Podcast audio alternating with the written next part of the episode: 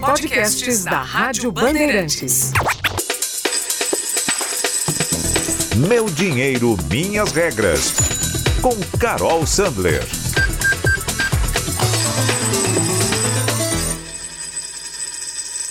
Dólar perto dos sete reais. Motivos de sobra para os investidores do Tesouro Direto estarem assustados. Inflação em alta e Selic de volta aos 9% ao ano. Fuga de capital estrangeiro. Esse cenário tenebroso é a consequência direta de um eventual e total desajuste fiscal. Até rimou, né? Mas para você entender bem os riscos dessa história inteira, a gente precisa voltar para o mês de março de 2020. A pandemia chegou no Brasil, pouca gente se perguntou qual seria o custo para a política fiscal brasileira de o governo liberar grandes verbas públicas para apoiar a população, dar suporte à área da saúde e tentar segurar a economia. Afinal, nós estávamos e ainda estamos em meio à maior crise humanitária e econômica vista na história recente. Ninguém, em sã consciência, diria para o governo não criar programas como o do auxílio emergencial, que apoiou e continua a apoiar milhões de famílias brasileiras. O risco fiscal aumentou porque o governo reagiu à pandemia e apoiou os brasileiros. E é fundamental deixar isso aqui muito claro. Mas a dívida pública no Brasil cresceu muito nesse ano. Saiu do patamar de 70% do PIB e deve chegar no final do ano a 100% do PIB. Guardadas as devidas proporções, isso representaria o mesmo cenário de uma pessoa com uma dívida tão grande que equivale ao total da sua renda durante um ano inteiro. Naquele momento, no auge da pandemia, a gente estava em outra situação, tá? Ainda tinha uma sensação positiva, porque a reforma da Previdência tinha acabado de ser aprovado e o Brasil tinha arrumado a casa em tempos mais tranquilos, justamente para poder ter de onde tirar quando chegassem as crises.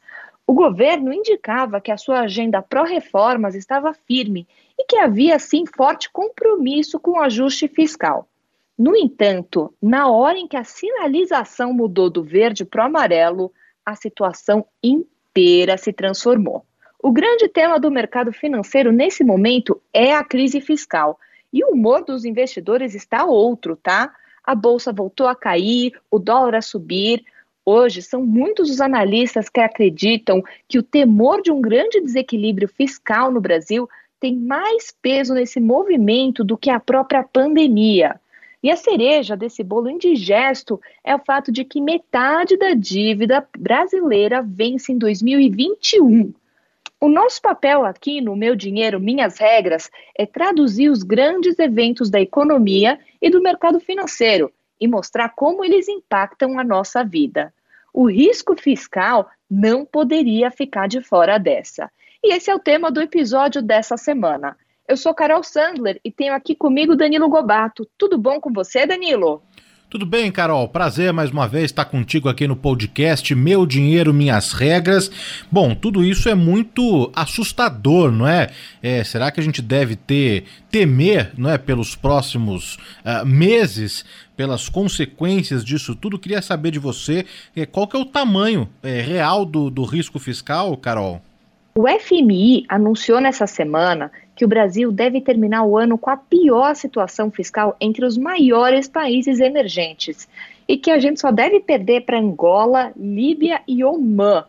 De acordo com o economista para América Latina da consultora inglesa Oxford Economics, Felipe Camargo, citado numa entrevista ao jornal, dada ao jornal Estado de São Paulo, o Brasil foi o pior entre os emergentes e ainda existe um risco de termos um rebaixamento no rating do país, a nossa nota de crédito, e é que é algo que traria ainda mais nervosismo para os mercados, tá? Para você ter uma ideia do, dos cenários, como o que, que pode acontecer, numa matéria publicada pelo jornal Folha de São Paulo nessa semana passada, eu vi uma projeção assustadora, tá? O Banco Santander traçou dois cenários. No primeiro, com uma sinalização positiva na área fiscal, o dólar cairia para R$ 5,30 no final desse ano, terminaria 2021 nos R$ 4,60. Agora, o segundo cenário de descontrole fiscal levaria o dólar para R$ 6,70 em 2021 e a Selic subiria para 6% no ano que vem e 9% em 2022. Eu conversei com o economista Igor Barenboim, que foi secretário adjunto de política econômica no Ministério da Fazenda e hoje atua como economista-chefe da Rich Capital, para entender a fundo a questão do risco fiscal. Ele me explicou aqui o seguinte. Bom, Carol, o que, que, é esse risco fiscal? Né? Vamos, vamos entender, a gente tá, tem falado muito disso, né? É, parece um nome estranho, mas é, é bem simples. Na verdade, o risco fiscal é o risco do governo não conseguir honrar com seus compromissos. Ou seja, não conseguir pagar sua dívida sem mexer de uma forma muito importante com a vida dos brasileiros. Né? Deixa eu explicar isso melhor. Se o governo tem mais obrigações do que receitas, ele precisa achar em algum lugar algum dinheiro para pagar essas obrigações. Como é que faz isso? O governo pode, por exemplo, aumentar impostos. Né? Então, se ele aumentar os impostos, ele, ele vai tirar o dinheiro uh, dos brasileiros. Né? De alguma forma, ou ele vai aumentar o imposto sobre o, a renda, ou, ou, vai aumentar o imposto sobre a, a, a, o consumo, ou de alguma forma ele vai atrapalhar a vida do brasileiro, né? vai piorar, vai dificultar. Então, é, se ele não fizer isso, o que, que, vai acontecer? Ele pode também imprimir dinheiro. Né? Se imprimir dinheiro, emitir moeda, vai gerar inflação e isso vai corroer o poder de compra do brasileiro. Tá? Reduz, porque o salário fica fixo e a inflação sobe. A gente está vivendo um pouco isso agora, né? Então, a situação, Danilo, é realmente difícil, viu? Não, por esses números que você relatou aqui nessa matéria publicada é, no jornal Folha de São Paulo, realmente uma situação para a gente ficar de olho, preocupante mesmo o cenário é, econômico. Mas eu queria saber: tem conserto é, tudo isso ou estamos aí indo é, rumo ao abismo, hein, Carol? Ladeira abaixo? Olha, Danilo, tem conserto sim, e tem uma única medida que poderia reverter todo esse cenário. Olha só o que o Igor contou. Aí a sua outra pergunta do que, que a gente pode fazer, o que deve ser feito para ajustar esse desafio fiscal aí que a gente está vivendo. Bom, a verdade é que a gente ficou mais pobre, né? Ou seja, o PIB caiu, significa que a nossa renda diminuiu. Então, para qualquer família, uh, se você fica mais pobre, você precisa cortar despesa em algum momento. Chega a hora da verdade, né? Saindo da pandemia, a gente precisa entender o que, que a gente vai fazer. Você vai tirar a filha do balé, o filho do futebol, se vai deixar de ir para restaurante no final de semana, enfim. E a gente, como país, precisa decidir isso. É, então, como é que faz isso? É um, é, um, é um, um, desafio grande, tem que ter uma discussão democrática, né? Então, o que é importante a gente fazer agora? A gente agora tem que aprovar uma proposta de emenda de constitucional que está no Congresso, que chama PEC emergencial, né, como ela tá, tem sido tratada. E essa PEC emergencial, ela faz o quê? Ela ela permite que o governo trave várias despesas para que a gente não continue gastando uh, muito mais do que a gente pode, até a gente ter uma discussão organizada do que, que a gente de fato tem que cortar, né? Uh, democraticamente e tal. Então isso é o que a gente tem que fazer. A gente tem que correndo aprovar essa PEC emergencial que a, a, a faz os gatilhos uh, do teto de gastos serem acionados para a gente parar de gastar mais do que a gente pode. Mas aí você se pergunta, né? O que, que acontece se não passar essa PEC emergencial? O Igor explica. Bom, e o que, que acontece se isso, se a gente não, não endereçar essa, esse desafio fiscal uh, a tempo e de uma forma satisfatória, né? Bom, então, na verdade, é o que acontece com se você não corta as suas despesas na sua vida privada e você reduzir o seu a renda, as pessoas não vão querer mais te emprestar dinheiro, as pessoas não vão querer, vão querer te excluir da vida a, a financeira, né? Então, isso trazendo para a macroeconomia, né, para o país, significa que as pessoas não vão querer mais segurar, deter, né, títulos do, do governo. Né? Então elas não vão querer mais ter o fundo que carrega títulos do governo. Então o governo não vai conseguir mais pegar dinheiro emprestado das, das pessoas. Né? E aí, ou para ele pegar dinheiro emprestado das pessoas, ele vai ter que pagar um juro maior. Né? Então o juro vai subir, tem que subir. Se o juro tiver que subir, isso prejudica a atividade econômica, porque as empresas não vão conseguir mais se financiar numa taxa baixa, como se financia, estão conseguindo se financiar hoje. Né? Além, outra coisa que o governo pode fazer, acabar sendo obrigado a fazer, é imprimir dinheiro. Na hora que o governo imprime dinheiro, você tem muito dinheiro pra, no mercado para uma mesma quantidade de, de, bens né, que a gente consegue produzir, isso faz com que o preço dos bens suba, ou seja, se chama inflação. Né? Então essa inflação vai corroer o poder de compra dos brasileiros. Né? Então é, não tem saída fácil. Outra coisa que pode acontecer é o, os estrangeiros não vão querer mais ter dinheiro no Brasil, vão tirar o dinheiro do Brasil. Mesmo os brasileiros vão querer ter tirar o dinheiro do Brasil. Se os brasileiros tirarem o dinheiro do Brasil, o que acontece? O real se deprecia contra o dólar. Em vez de ser 6, ele pode ir a 7, 8, né? E aí o nosso dinheiro vale menos, a gente consegue comprar menos coisa.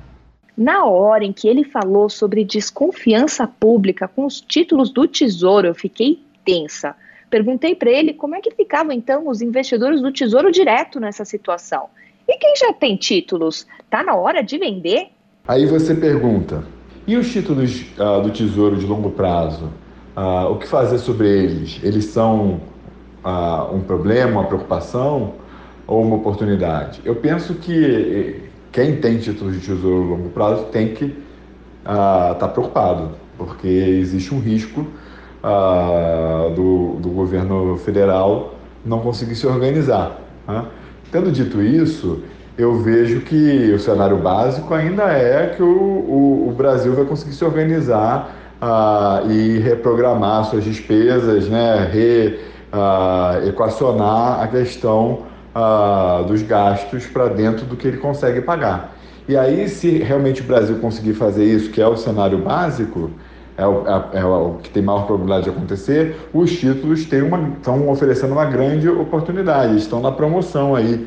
Né? Você tem título de uh, ah, 10 anos aí pagando uh, mais que 4% acima da inflação. Né? Então virou uma, uma oportunidade. Então, é fundamental a gente acompanhar com calma essa história, porque existem riscos para os investidores e, ao mesmo tempo, oportunidades. É por isso que é fundamental a gente discutir esse tema aqui no podcast. Não, é verdade. Ao longo de várias edições aqui falamos não é, dos investimentos, onde investir, o que, que era mais seguro, mas como o cenário agora é, é esse, não é? O Igor explicando aqui é, para quem acompanha esse episódio do Meu Dinheiro Minhas Regras, mas queria também perguntar o que, que se deve fazer, né? O que, que o pequeno investidor pode fazer é, nesse momento? Como que ele pode proteger é, os seus investimentos num cenário como esse, Carol? Olha, foi exatamente o que eu perguntei para o Igor e ele me disse o seguinte. E como o pequeno investidor pode se proteger disso, né? Tem algumas formas. É, primeiro, você tem que ter uma renda emergencial em dinheiro ou títulos do governo de curto prazo, fundo DI, CDB de banco e tal. E você precisa ter um pouco de moeda estrangeira, um pouco de imobiliário, né, é, ativos imobiliários, né, ou através de fundos, ou através de imóveis propriamente dito, e, e ações de empresas bem estabelecidas, né, que conseguem, é, pelo seu poder de mercado, repassar os preços e continuar a, a, a ter valor. Né? É isso que, que pode ser feito. Tá? Espero ter esclarecido as dúvidas aí com respeito ao, ao risco fiscal, estou à disposição. Tá vendo só? É exatamente o que eu venho batendo a tecla aqui nesse podcast. Ter uma reserva de emergência e diversificar o restante dos seus investimentos é chave em qualquer momento econômico. Agora, eu acredito que deu para entender melhor essa situação toda da crise fiscal, do risco do teto fiscal, e vai ficar muito mais fácil de acompanhar o noticiário.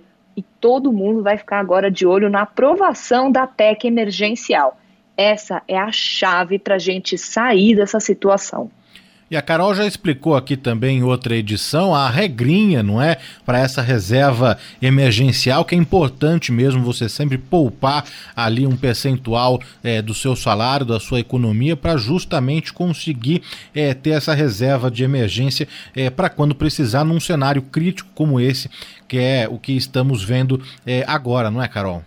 Com certeza ter seis meses da sua renda guardada para montar a sua reserva de emergência, investidas numa aplicação que tenha é, um perfil né, que seja conservadora e que tenha alta liquidez, é fundamental para você ter mais segurança, por um lado, de que se acontece algo com a saúde, com a economia, com o seu emprego, você tem como lidar com tudo isso, e por outro, você também está é, tá preparado para tomar um pouco mais de risco nos seus investimentos e buscar mais retorno para sua carteira. Para saber mais sobre esse assunto, vale muito a pena conferir o episódio número 16 aqui do Meu Dinheiro, Minhas Regras, que a gente te ensina como é que você faz para conseguir juntar dinheiro todo mês.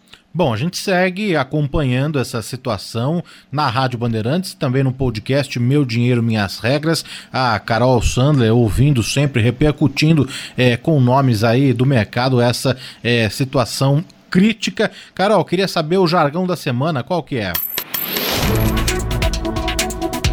Jargão da semana. Olha só, dentro desse tema não dá para não falar sobre a lei do teto fiscal, que foi aprovada não tem mais do que quatro anos e que garante que o governo nunca pode gastar mais do que gastou no ano passado com a correção da inflação. Se o governo fura a lei do teto de gastos, a gente tem um problema, inclusive político para o governo que é passível de impeachment, tá? E agora existe toda uma discussão no mercado financeiro se o governo vai conseguir honrar o teto de gastos ou não. A gente fica aqui na expectativa de que ache uma forma para segurar os gastos. Tá aí mais um episódio do Meu Dinheiro Minhas Regras com Carol Sandler, discutindo assuntos importantes que você, claro, precisa ficar sabendo e de olho aqui para principalmente conseguir né, organizar as suas finanças, não é, Carol?